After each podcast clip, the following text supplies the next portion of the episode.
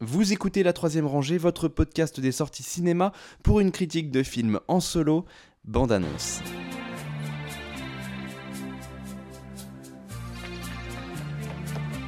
Bonjour, je suis Anaïs. Ah oui, Anaïs. Bah, je suis venue parce que j'ai envie de vous voir. D'accord. Je vais te demander un truc qui va te sembler incongru. Je veux pas être emphatique ou grandiloquente, mais enfin, tu, tu as mon destin entre les mains. Putain, mais qu'est-ce que tu racontes? J'ai besoin de me retrouver seule avec Émilie.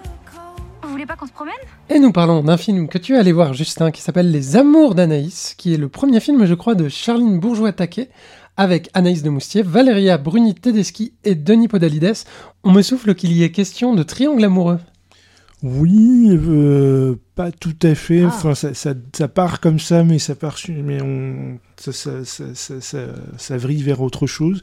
Donc, on va suivre euh, Anaïs, donc jouée par Anaïs de Moustier, qui est une jeune trentenaire euh, un peu, un peu fauchée, un peu, euh, qui est un petit peu légère dans, son quotidien, qui, voit euh, que ce soit ses amours, sa vie quotidienne, ses, obligations quotidiennes, professionnelles ou dans ses études où elle a une thèse qui est non terminée depuis qu'elle a toujours pas achevée depuis des lustres.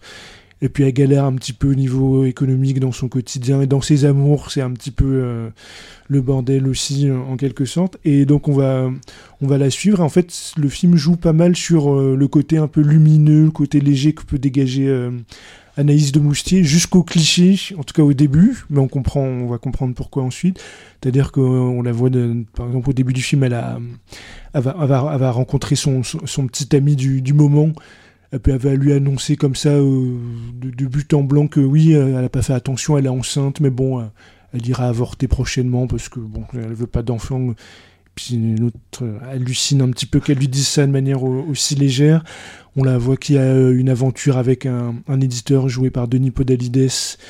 Là aussi, elle, a, un côté très désinvolte dans les relations, même si on sent qu'il y a quelque chose à gratter, qu'elle recherche éventuellement quelque chose de plus profond, mais finalement, elle prend les choses comme elles viennent euh, avec, avec légèreté.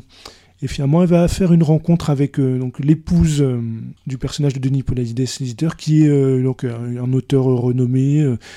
on, a l'impression, voilà, dans les, la personne, jouée par bah, Valeria Bruni Tedeschi. Et dans la caractérisation un peu de Valeria Bruni Tedeschi, voilà, on peut imaginer les références qu'elle a eues dans les auteurs euh, féminines françaises euh, contemporaines. On, pense un peu à Marguerite Duras, on pense un peu à Annie Ernaux, des, des auteurs euh, qui, ont un univers très personnel, très autobiographique dans, leurs ouvrages. Et donc elle va rencontrer ce personnage-là, elle va être très intéressée, Anaïs va être très intéressée, très attirée par, rencontrer cet auteur.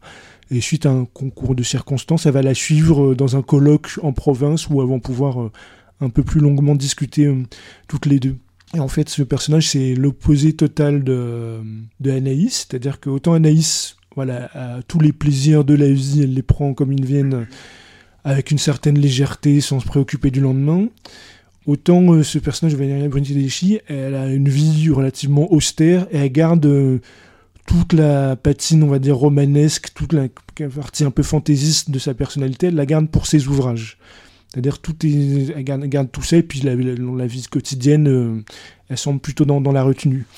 Et donc on assiste au rapprochement de, ces deux personnages où justement le rapport va s'inverser, où on a la jeune Anaïs qui, a une attirance pour, un- pour, cette, pour Valeria Bruni Tedeschi et qui va trouver une plus grande implication. Tout d'un coup, au lieu de prendre ces choses à la légère, elle va, elle va s'en ressentir une attirance, une manière de, se faire aimer de cette personne, d'avoir une plus grande implication.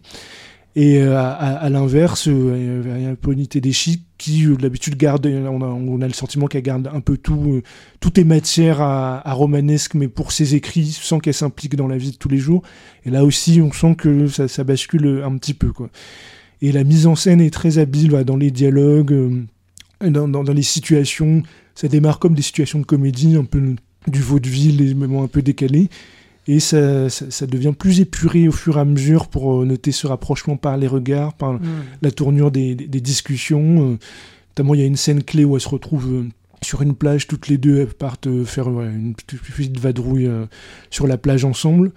Et euh, le, ce qui est amusant, c'est le, le rapprochement se fait de manière inversée par rapport à ce qu'on a vu avant de leur personnalité. C'est-à-dire qu'il y a Valeria Bruni Tedeschi qui lui dit Bon, euh, je suis là, euh, qu'est-ce que tu veux de moi Euh, qu'est-ce que t'attends de moi euh, c'est, vraiment elle qui, qui incite à ce qu'il y ait ce rapprochement, Mm. alors que Anaïs de Moustier, qui jusque-là n'avait aucune timidité, qui a aucune hésitation à, à attaquer quand elle est intéressée, c'est plutôt elle qui est sur le, le- qui, qui est plutôt sur le, le recul, le reculoir. Donc, et on voit ce- ces, ces moments-là basculer. Donc, c'est très intéressant.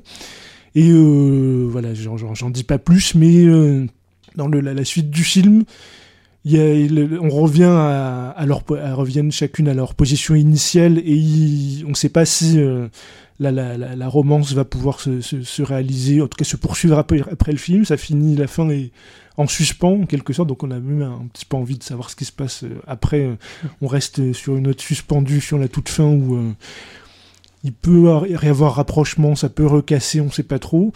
Et voilà, c'est vraiment très bien amené, c'est très subtil dans les dialogues, dans les situations. Euh, J'aurais juste un reproche, une scène. euh, euh, donc c'est une romance entre deux femmes et donc ils se sont sentis obligés de faire une scène lesbienne mais qui est un petit peu ratée sur cette fameuse scène de plage dont j'ai parlé ça bascule sur une scène lesbienne ouais, c'est de transcrire un peu la sensualité le rapprochement euh, charnel j'ai pas trouvé j'ai rien contre hein, qu'il y ait des scènes lesbiennes c'est juste que la scène en soi elle est un petit peu je la trouve un petit peu Peut-être un peu froide. un, petit non un c'est- peu.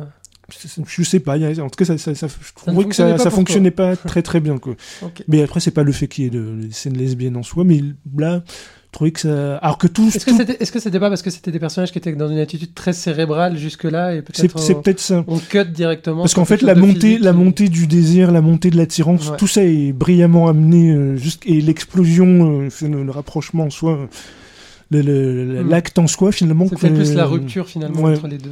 Je sais pas, ça, ça fonctionne moins bien, mais en tout cas, voilà, ça, ça vaut le coup. C'est un premier film. euh, et, euh, C'est tentant, on aime bien tous ces acteurs. Et en puis, tout c'est- cas. oui, en plus, ça exploite vraiment bien euh, la personnalité d'Anaïs de, de, de Mousti, ou comme j'ai on, dit. sait, on sait pourquoi le film s'appelle Les Amours d'Anaïs. Est-ce que c'est Alors, je sais la pas si elle pensait à elle en sais amont. Alors, je sais pas. Du coup, si c'était vraiment le.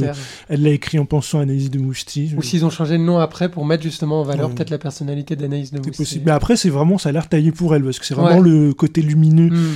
le côté souriant, le côté qu'elle peut avoir dans, dans les films. Et là, c'est vraiment euh, poussé à son maximum. Quoi. Donc, Très bien. Bon, bah, ma foi, on, on le note dans la check, dans la, dans la, dans la to watch, la to watch list. Merci Justin. La troisième rangée, c'est votre podcast bi-hebdomadaire sur les sorties cinéma du moment. Critique, analyse, débat, quiz, coup de cœur, films méconnus et invités de marque. Vous pouvez nous écouter sur iTunes, Castbox, Podcast Addict, SoundCloud, Deezer, Spotify et n'importe quelle application de podcast. Abonnez-vous également à nos comptes Twitter et Facebook pour ne rien rater de nos nouveaux épisodes et de nos annonces. Bonne écoute et bon film.